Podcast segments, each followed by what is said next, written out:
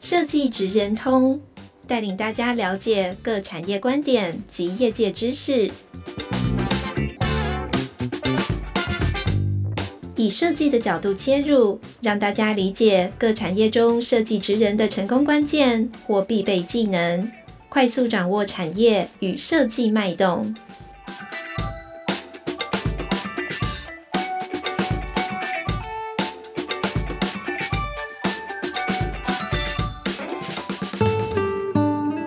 大家好，欢迎大家收听设计职人通，我是台湾设计研究院国际发展组侯明正。呃，今天非常高兴，我们节目邀请到百英国际展览有限公司，同时也是中华民国展览及会议商业同业工会的副理事长李胜修总经理来担任我们的特别来宾啊，李总经理好。哎，你好，洪组长你好。那我们今天呃这期节目很特别，我们谈到台湾品牌在意大利参展的经验谈，好，那也为了我们的众多的台湾品牌，还有台湾的设计科系毕业学生啊，来了解哈台湾的品牌在意大利参展的一些要注意的事项。那借重这个李总经理丰富的经验，来给我们一些分享啊。那么首先，我们先请李总经理，可不可以先自我介绍一下？谢谢。啊，好的，我叫李胜修哈。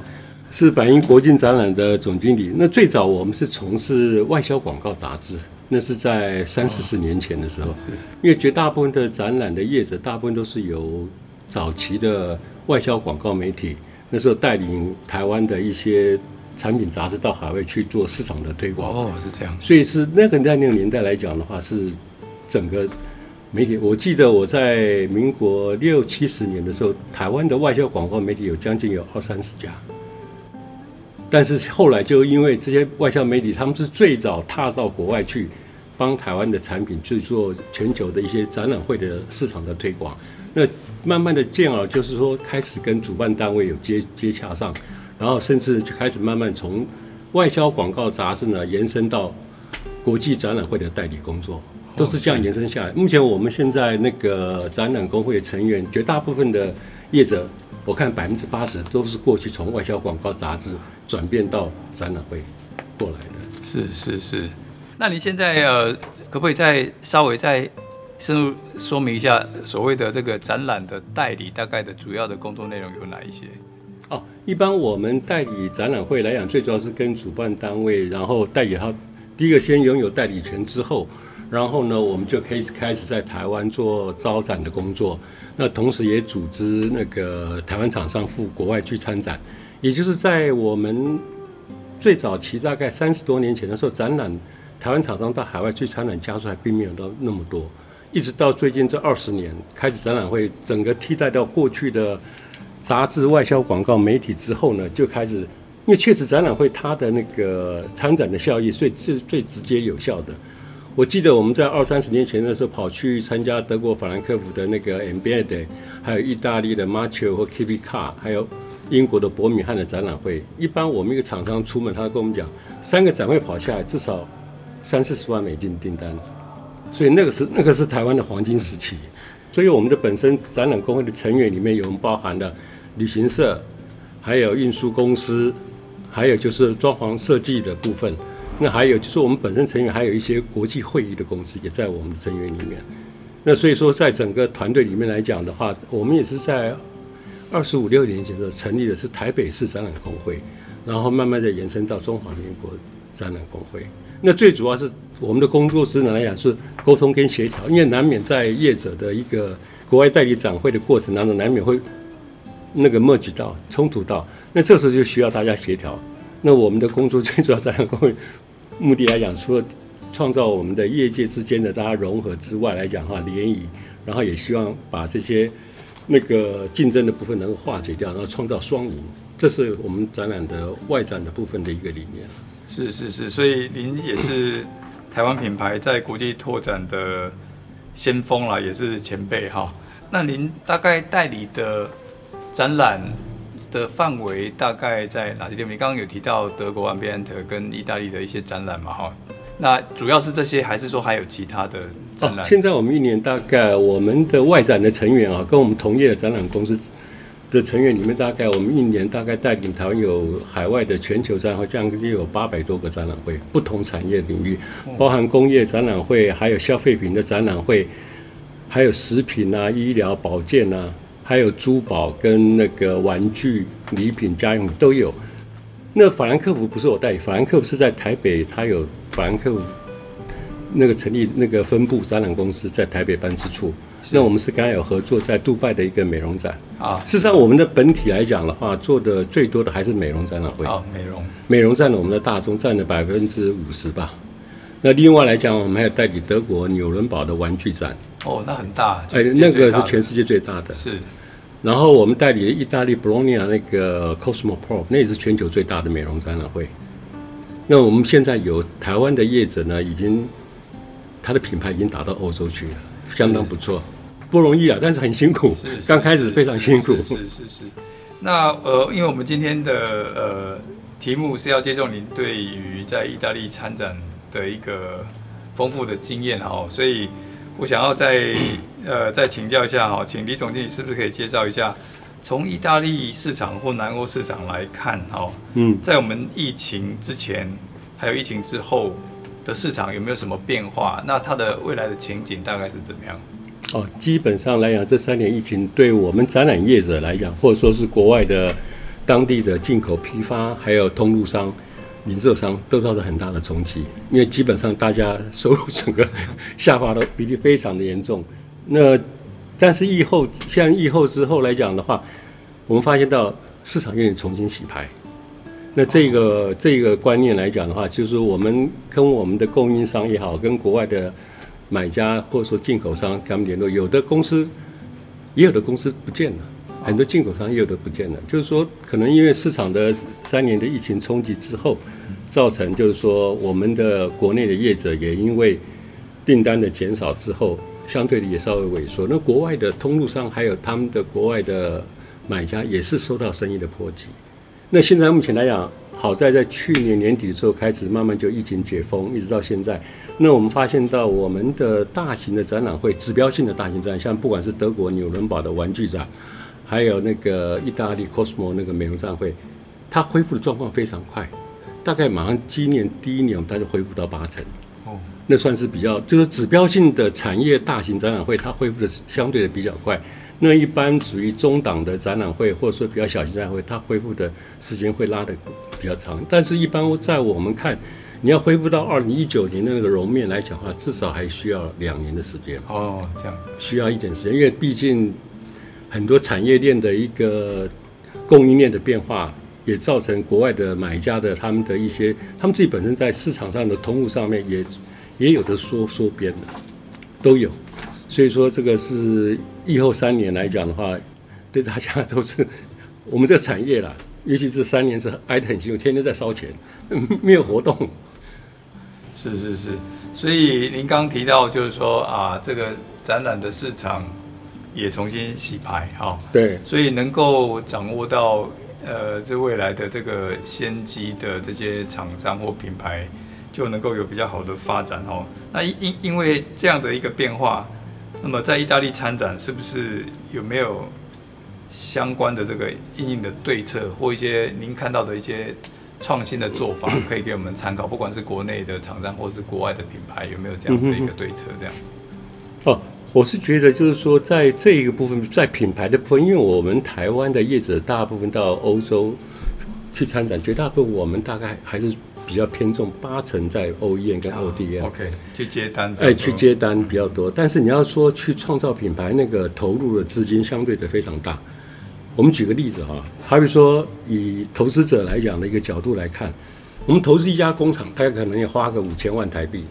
但是你投资一个品牌，达到国全球化，你要投资到多少？三亿起跳，一直到五亿。所以说要创造别人。那我发现到我一般我们在展览会场上面，我们台湾有非常好的设计，或有一些 design 的时候出来的时候，我就发现这些买家都很精明。我要贴牌，品牌是我的，你帮我代工，其实他们都走这个方向。所以说，一般我们台湾的角色扮演反而是 OEM、OEM 的订单。非常不多，像我们光美容的部分，光全球世界各大的那个品牌那个美容来讲，大部分都台湾的在做代工，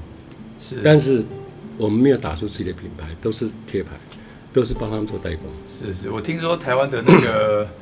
面膜做的非常好啊，对啊对，应该都有 有没有机会在网上去做品牌？有，我们有好几家，大概有三家的品牌商已经打入到欧洲的，就是面膜，这是目前我们看到的成果。是，而且卖的像那个有几家还打到那个法国最大的百货商场，像雪芙兰那种之类大的品牌。原来他们也是客人买家都希望，哎，我用我要贴我的牌子，你帮我 OEM 就好。那就看你用什么样的技巧引导你的买家，你用我的品牌，你赚的更多。到最后，后来雪芙兰那家那个法国蛮大的一家百货公司，后来就是跟我们的业者沟通到最后，OK，用你的品牌。这里就谈判很多的一些技巧，是是是是是，对。好，那呃，以您个人的经验来讲的话，可不可以谈一下您在意大利参展的经验？对于意大利的市场，哈、意大利人、意大利品牌或者是意大利厂商合作要注意什么样的一个事项？我们可不可以先停一下，提一下您对意大利市场的经验？意大利市场，它本身经过文艺复兴时代，确实他们在文创这个还有在设计这方面非常强，不论品牌品味非常高，而且他们的在我们后来认知上，我们在展览会场去看到很多一般名不经传的中小品牌做的都很有他们的当地的特色。那他们只是没有卖到亚洲来，不像那些大的品牌已经。让所有亚洲人都都已经知道他们的 brand，但是我发现到欧洲来讲，他们非常重视的就是品牌，他们宁可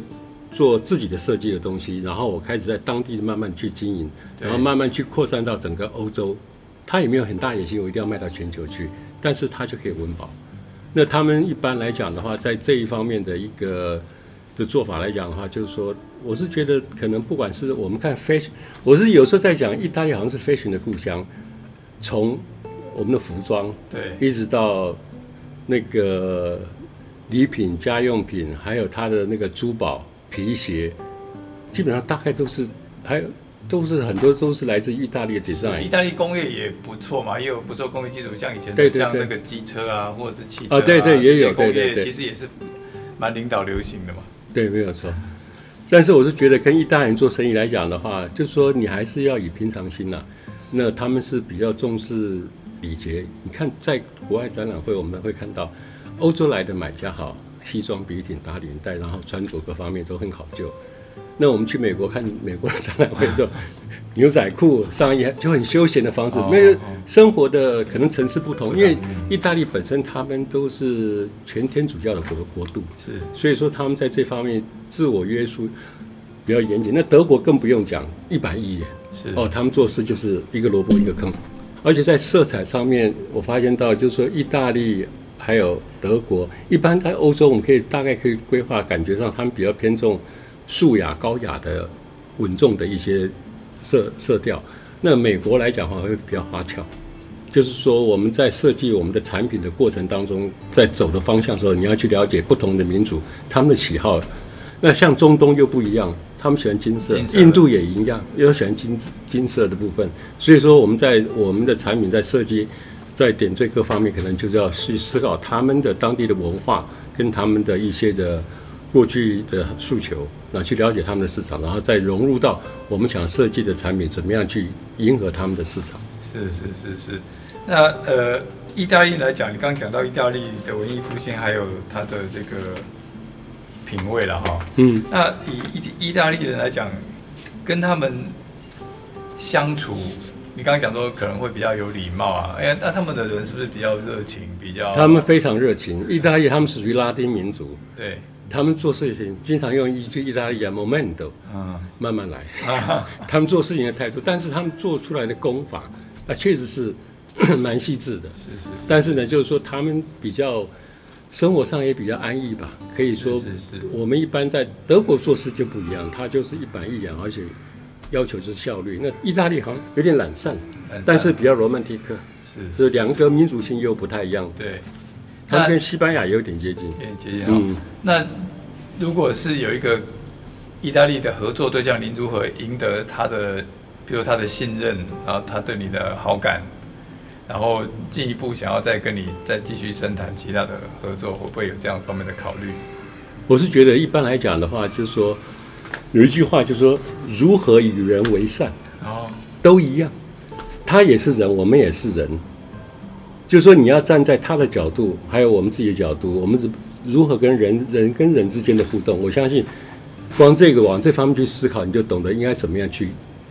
跟对方做接接触了。是是是是。那当然说，我们有时候会像我们看到我们很多台湾厂商，我不见得要送很高贵的那个礼物，我可能带我家乡的一些一些那个甜点之类的过去伴手礼。我觉得这个来讲，意大利人会。感同身受，因为你是从老远带过去给他，这是一种心意嘛？心意，对，他会感觉感受得到，对，一种诚意，一种诚意，一种诚意，对。那那意大利他们就像你讲的，他们很重视这个品牌哦，他很重视设计。那么他们其实是战后也是复兴的很快，那也运用了设计来协助他们的产业做了很大的发展。那他现在也是被全世界认可的一个设计大国哈。嗯。那如果台湾设计的品牌要进入意大利市场，有哪些事项要注意的？我想说应该不是很简单的事情，或或者是说以你的看法来讲的话，我们有哪些优势，或者是哪些劣势，我们必须稍微注意一下的。哦，第一个来讲的话，我们考量到优势，台湾优势就是我们的毕竟在亚太地区的生产制造成本相对的比较低。好，这是。那我们就必须要去想到，因为欧洲的国家，他们的生活水平目前的他们的消费 cost 也比我们高很多。我们要懂得利用我们的产品，在欧洲产品同样的产品，它的价位的差距，然后你设计出来的东西，你考量到你的设计的卖点，同时再加上你的那个成本的一个估算，嗯，同时你要必须纳入到运费，因为你的产品是必须要到欧洲去之后，它已是。一般我们记得早期台湾的业者来讲的话，刚开始我们到欧洲去参展的时候，我们发现到我们很多的供应商哈，哎，我的客人把我的东西卖这么贵，我才卖他一块美金，他给我卖十几块美金，哇，他赚死了，经常会有这种的一个落差。那事实上我也刚刚分析到，一个进口商进来，从进口商搞不他也不是他自己卖，他还找当地的 wholesaler 批发商，对，然后批发商再到。中盘商，以前的时候还有中盘商，中盘商再到零售商去，这中间环程，一般来讲到末端的时候来讲的话，零售商是你给我多少价格，乘上一，double 就是我的卖价。嗯，所以说这里面有好几个环节，大家都需要赚钱，所以大家都有钱赚。是，所以说也会造成你卖一一块钱东西，可能到末端你看到售价是十块钱。是是是，会有这种情况发生。但是呢，这里面就是说。但是现在目前因为网络的蓬勃发展之后，已经把这个链打断掉了，就把它压平了嘛。压平了，因为资讯都资资讯透明了。对对对。所以说也造成了很多，在我记得好像是二零零三年是那时候网络就开始崛起，然后就开始那有人说网络泡沫化，结果后来并没有泡沫化，而且越来越越深入到各个我们的生活领域，那也就造就今天的很多的大家。生意的发现到越做越越辛苦的原因，就是说全部都透明化，import 进来之后，他就必须要到零售店去了，中间的环扣已经没有那个空间了，因为市场不是只有你一家在做，大家都在做，对，大家都在比比价钱、比品质，那竞争好像越来越大，更激烈，更激烈，对。哦，因为因为呃，因为您所代理的八百多个展览里面，各式各样不是我代理，说我们展览工会的外展的成员，我们大概有十五六家外展的成员，是是，大概一年下来，大概有我们算过统计过，大概有八百多档，八百多个，从工业展览会一直到机械，还有到。销一般的消费，等于说全台湾有国外代理的都是大部分都在我们成员对工会会员的哈。对对对。因因为那个产品或品牌的项目有很多种了哈。那以设计品牌这项，因为我们讲设计，它可能是高附加价值，那它有时候又不是生活必需品，嗯，它跟其他的食品的代理那又不太一样。你你刚刚讲到。有些要乘以两倍，对不对？对，因为我的经验是，有些要乘以三倍或四倍，甚至更高，诶，更高一点的，它有办法符合那个市场的市场消费的的的一个水准的哈。嗯，那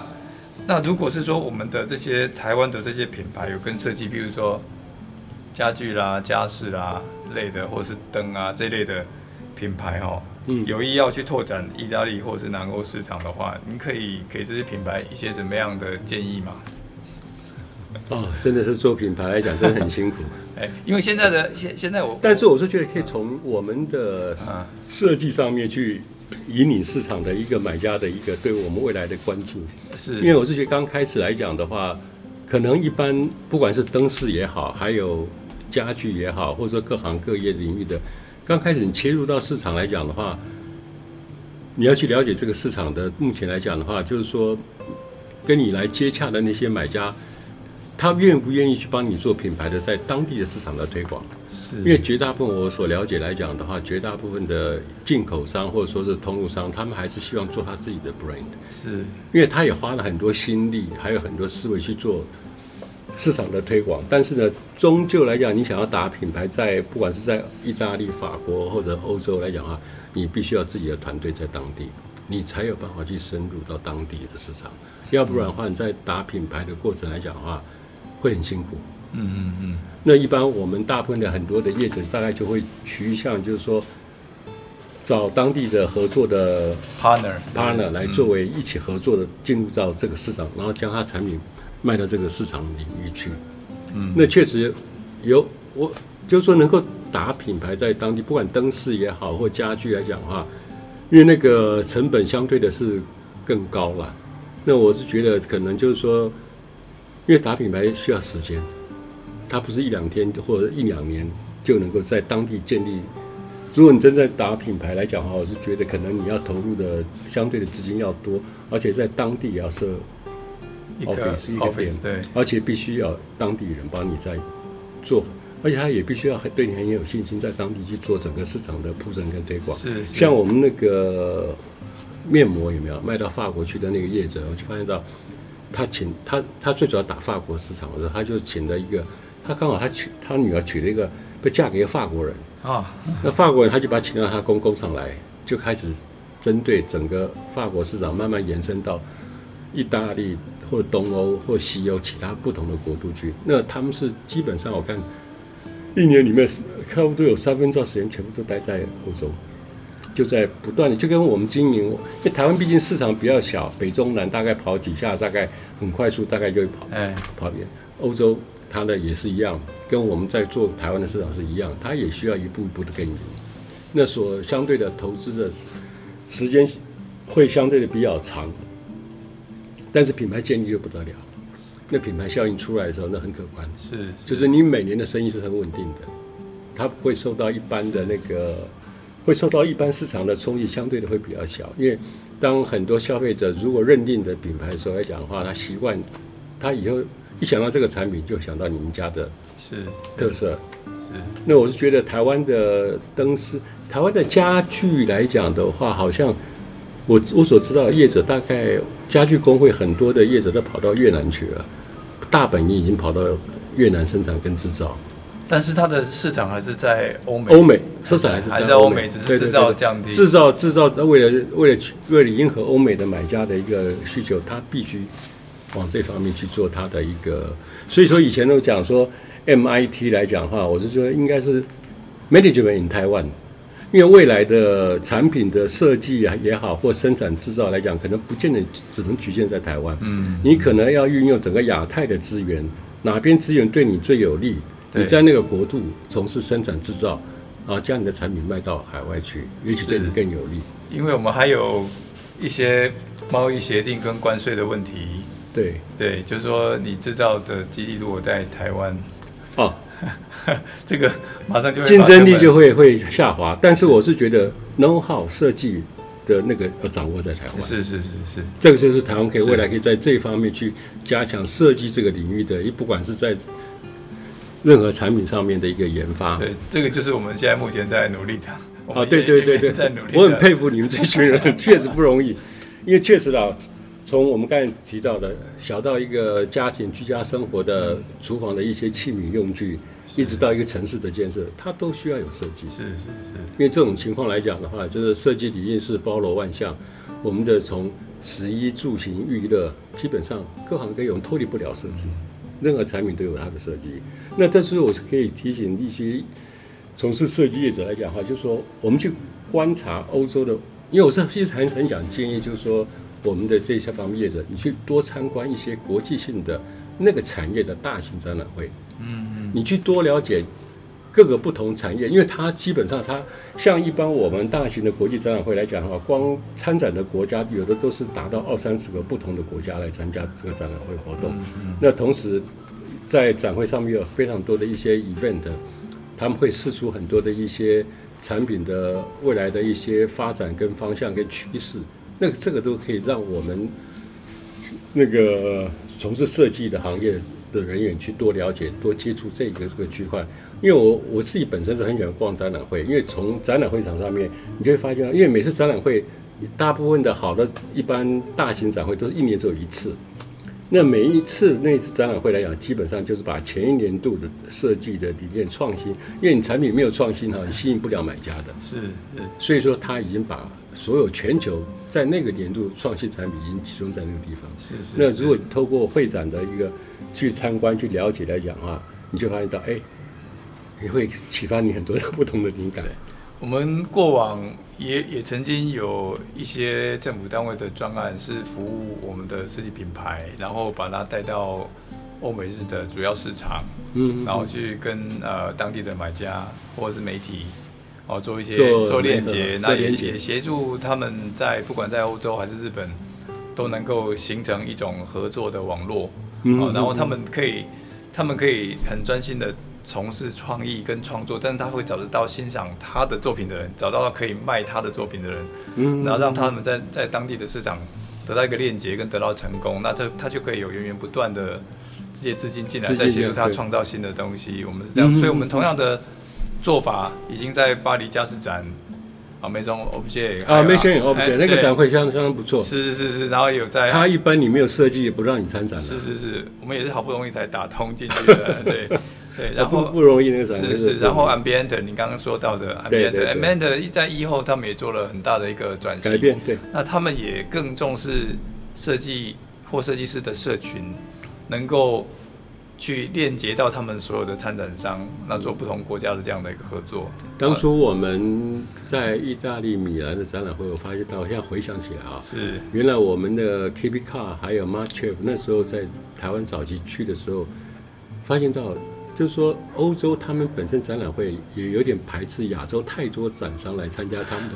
活动，因为有的时候来讲的话，因为可能 label 不一样，是。你的大量的展商降低他们的展会的素质，呃，还有这方面的考虑。是是是，我我我我在 Ambiente 有看到的是说，他们如果是有，比如说中国馆，他们会另外给他一个馆，对对，就把你区隔开来，对对对，他不会混在一起的，对，基本上他们会走这个方向。是是，因为比较做 OEM 嘛，哈，对对对，我们之所以。会去这些展会，其实我们也会，因为这些展会有些像别人已经大到某一个程度了，所以它里面除了分门别类，方便买家去选择他要的东西之外啊，它有这样做国家别的区别。区别对，对，那我早期在德国去参观 Ambiente 的时候，就发现我们有一个现现象，就是说我们会被排在，因为我们是比较工厂 base 的，所以会被排在，比如说。呃，左边是巴基斯坦，右边是越南，后面是泰国之类的，就跟他们弄在一起。Oh, 那、嗯、那我我就一直在思考，就是说，是不是有一个适合我们做设计品牌的馆参加？后来我们挑选 Maison Object，或者是说 Ambiente 里面，我们都专门去那种那个当地记者会比较喜欢新的潮流趋势或新的这些品牌或新的创意的馆。我们专门去参加那种馆，这个来讲也是各个主办单位很希望在他的展会活动里面去创造这个亮点，亮点，对，就是亮点，而且是它可以吸金，吸所有的那个媒体还有那个买家的眼球。那这个来讲的话是可以跟很多不同的主办单位来讲去多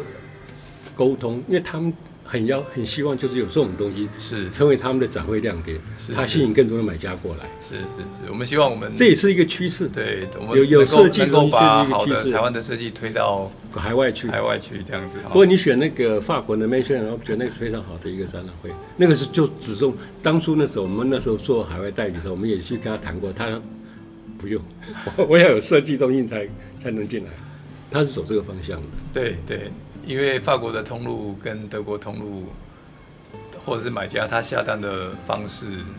也都不都很不一样，很不一样。嗯，那刚有提到就是说，呃，刚有提到就是说，呃，这个我们还是在这个制造的 base，如果要转成那个比较属于品牌的 base，等于是说工厂的思维要可能要提升到至少 ODM。或把创意导入啊，或者是跟这些品牌商可以做一些比较好的合作。另外我，我我我有发现，就是说，因为就当地的市场，像欧洲，他们是设计比较先进的国家，有一些我们的工厂或是做 ODM 厂商也会呃趋向于跟欧洲当地的设计师合作合作，然后然后然后在亚洲不不一定在台湾哈，可能他他们在亚洲的基地生产，再回拜到欧洲。您觉得这样的？呃，合作方式您觉得有没有什么评评评价？我觉得合作方式是非常好的，因为你可以，因为他会给你很多，因为当地如果你有跟当地的国度的那个设计师合作来讲的话，他会给你不同的领域，因为毕竟文化不同，是思维模式也不一样，是，而且产品在当地市场，他比我们更了解他们的对一般老百姓的一般的想法跟他们的做法。那我是觉得，如果说有一个当地的设计师能够跟我们合作，那是最好的。那个是来讲可以缩短我们的，因为毕竟每一个国度来讲所思考的它的那个产品设计的方向有时候会不太一样。那目前来讲的话，就是说，如果说你加入当地的设计师，他会也许给你很多不同的一些在图案的上面的颜色上面的挑选各方面，他会他有他的会针对他的当地市场去做这方面的一些的。磨合，我觉得这个是倒是一个还不错的一个走法。刚开始很多欧洲的设计公司，它也有跟亚洲这边合作，呃的的制造商合作，它甚至也会把它的分布设计的分布啊，会开在台湾。嗯，那等于是他就近可以接触到客户。嗯，好，然后当然可以，因为现在没有什，就是都可以在网络上面共同共同一起一起工作。也可以克服一些时差的问题，嗯，所以其实这个设计方面两边都可以。其实设计来讲是所有未来我们的会展产业里面的核心所在。是是是，有设计的东西跟没有设计有落差，而且基本上展览会的亮点就在设计。是是是，所以说每一年度各各大展会开的时候来讲的话，我们都在搜寻哪些是新的设计东西，哪些是新的引领未来的潮流。了解了解，那呃最后。最后，因为呃，李总经理，因为您同时也是中华民国展览暨会议商业同业工会的副理事长啊，那您最后有一点时间，是不是可以用几分钟时间来介绍一下你们这这个工会的内容，也也让大家也更了解一下你们工会的一些功能跟一些服务这样子。啊，好的。哦，我们的展览目前呢，我们工会的成员是目前大概有一百三十来位，是那大部分都是从事国内。有从事海外展览会的，也有从事国内展览会。那目前有从事海外展览会的，大概我们大概有十几、十来、十来家吧。国内展览公司也不少，大概有将近七八家到十家。那目前来讲的话，还有就是会议，我们会有很多的成员本身他是从事会议的活动，那他们是主办很多海外的一些的。授权在台湾举办的一些，把那个 meeting 引导引入到台湾来，啊，这个是一个很大的区块。那我们跟这三大领区块里面呢延伸出来很多跟行业相关的一些，像我们外展一定需要的旅行社，因为他要安排我们的厂商的机票、食宿啊，还有运输公司负责。对，那另外来讲，还有我们在摊位上的装潢跟设计。对。这个来讲，它也是我们的重重点，所以我们有非常多的展览设计装潢公司在我们的成员里面。是，每次我们每次开会的时候，他们都会到。那另外来讲的话，就是说，还有一些是做公关公司的，还有就是说，国内展览会有很多的航空公司，还有旅行社，也有的之前也加入到我们的工会来。因为毕竟会展产业来讲的话，它能够创造，它无烟囱工业啊。对。二次世界大战结束，德国就是。从这一方面起来的，我相信那个洪组长应该很清楚，因为你去过杜塞道夫啊。那目前来讲的话，大概我们这些我们的成员里面来讲的话，大概最主要来讲的话就是沟通跟协调，不管是内展也好，还有外展也好，还有国内展览会的一些档期的安排。那一般来讲的话，同业之间为了促进大家的融合，就是我们成立的这个工会，然后大概一年会召开四次的理监事会，然后也会召开一年的那个会员大会。那目前来讲的话，我们这个展览工会成立哦，前前后后有二十多年了，二十五六年了。是是是是是。那工会之间的成员可以彼此合作哈。那对，也希望可以创造一些商机了。创造商机，那未来有机会可以多跟我们的设计师合作啊，那也提高各种的参展的这些这些品质啊，还有它的那个哦，这个很需要，这个很需要。如果你这边提供一些好的受的话，很 很欢迎。OK，, okay 提供给我们工会。谢谢谢谢哈。那我们今天非常感谢。李生修总经理哈来啊参加设计职人通的节目，那也感谢呃各位观众的收听，好，谢谢大家，好，谢谢。